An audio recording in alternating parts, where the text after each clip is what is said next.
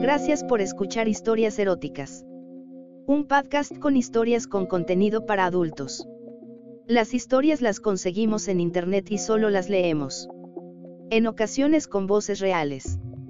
Recuerda suscribirte para que cada vez que subamos una nueva historia te enteres. Estamos en anchor.fm, Apple Podcast, Spotify y otras plataformas de podcast. Puedes escribirnos o enviar tu historia por escrito o en audio a historiaseroticaspr.gmail.com. Y ahora el episodio de hoy.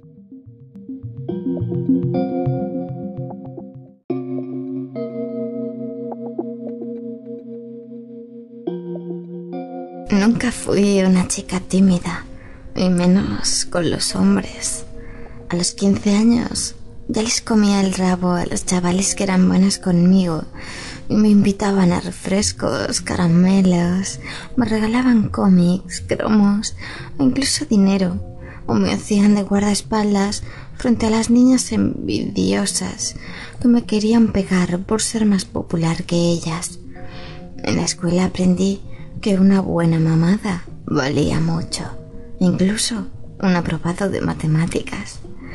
A los 18 años Convencida de que mi chichi era más rentable que un puesto de lotería, cogí las maletas, me fui de casa y me instalé en una barra americana para ejercer de puta. Los dueños del local me dieron un vistazo, me tocaron por arriba y por abajo, se desabrocharon los pantalones, se sacaron la polla y me pidieron que se la chupara.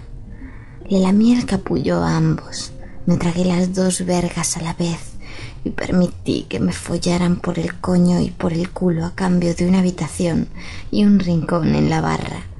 Me dejaron muy claro cuál era su comisión desde un principio. También que me rajaría en la cara si no intentaba piruerearles.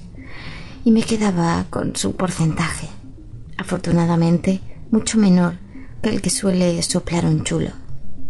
Esa barra americana era una empresa medio seria y aunque no te pagaba la seguridad social ni la jubilación, sus dueños al menos me invitaban a copas cuando les enseñaba el fajo de billetes que me estaba haciendo cliente tras cliente. Camelarse a los tíos en una barra americana es de lo más fácil. La mayoría de ellos entran en el local buscando un alivio para su bragueta, con más ganas de meter que de sacar. Sin embargo, también los hay indecisos, de aquellos que no se deciden por ninguna chica, pasan la tarde mirando la mercancía y no compran. Y tacaños, de los que se arrepienten de haber entrado tras averiguar el precio de las copas y hacen cuatro números a la hora del geeky. Los hay que vienen a matar las horas, como si no hubiera cines, teatros, bares y discotecas, a putear y hacen perder el tiempo, es decir, a dar palique tomarse la consumición mínima y cambiar de conversación cuando se le propone ir al reservado. No tengo ningún estereotipo de belleza masculina metido en la mollera. La atracción que puedo sentir por un tipo es proporcional al bulto de su billetero. Cuanto más gordo sea el fajo de billetes que lleva encima, más cachonda me pongo. Y si su colección de tarjetas de crédito es completa, mojo hasta las bragas.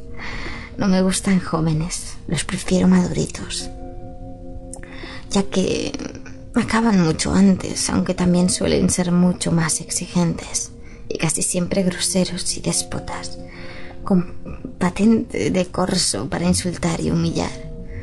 Yo era de las que no estaban por tonterías y conseguía que se corrieran en un santiamén. Mi promedio era de un cuarto de hora por un servicio completo. Solía montármelo para que descargaran nada más acabar la chupada, tan solo meterla en caliente.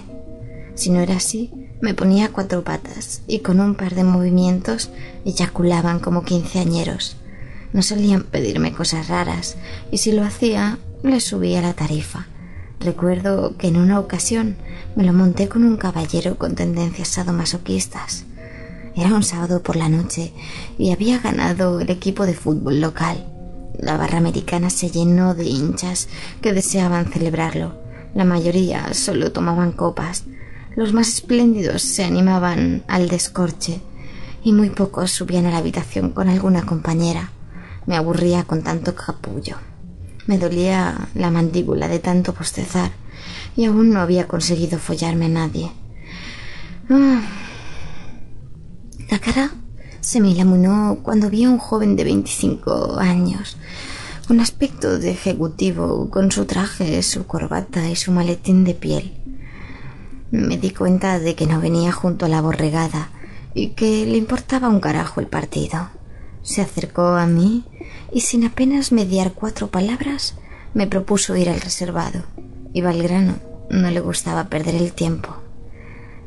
Y en cuanto al sexo, tenía las ideas muy claras. Al llegar a la habitación, abrió la maleta y sacó dos cuerdas pequeñas, que en un principio me hicieron muy poca gracia. Me dijo que no me preocupara, que las llevaba para jugar, que no pretendía hacerme nada malo. Solo quería que le atara las manos y le pegase un par de tortazos. Sus deseos fueron órdenes.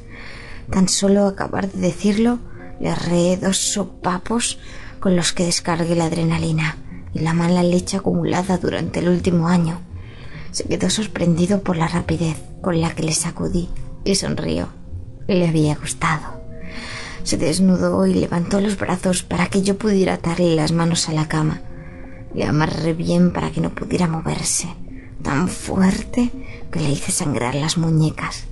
Tenía miedo de haberme pasado de rosca, aunque él no se quejó. Al contrario, estaba mucho más excitado y tenía la polla bien dura y tiesa como el mármol. Dada la erección, no perdí el tiempo en chupársela. Se la toqué un poco por si podía crecer un poquito más, algo que a simple vista parecía imposible. Me monté sobre él y empecé a cabalgar.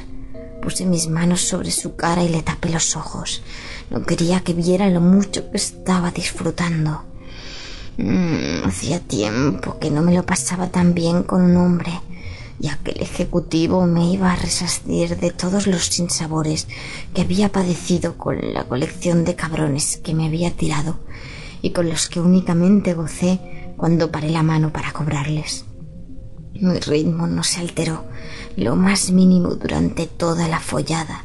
Su capullo ensanchaba mis labios vaginales y me rozaba el clítoris en cada cabalgada. Yo subía cada vez más alto para sentir cómo entraba y salía. Cuando noté la llegada de mi primer orgasmo, le abofeteé con tal contundencia que le hice sangrar la nariz. Ese golpe le excitó mucho. Lo noté porque su polla se puso más rígida y gruesa. Hubiera querido partirle la cara, morderle los pezones hasta arrancárselos, pellizcarle los cojones hasta ponérselos morados. Pero me contuve porque todo eso le hubiese encantado hasta el punto de correrse. Seguro que lo que hubiera hecho, de haberle dado una paliza. No quería complacerle más de lo necesario, pues quería mi revancha y deseaba que aguantara hasta conseguir tres orgasmos como mínimo.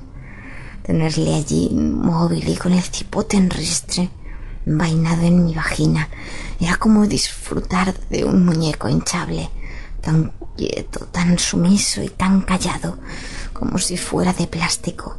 Lo cabalgué y le cabalgué hasta alcanzar mis tres orgasmos. Luego él eyaculó.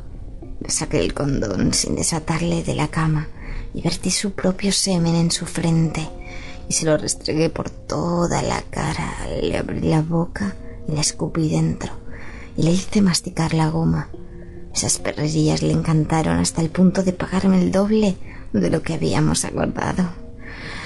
Hace años que ya no trabajo en esa barra americana.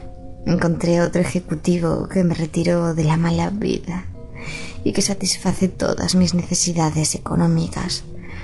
De vez en cuando voy a algún salón de relax de categoría porque añoro mi oficio.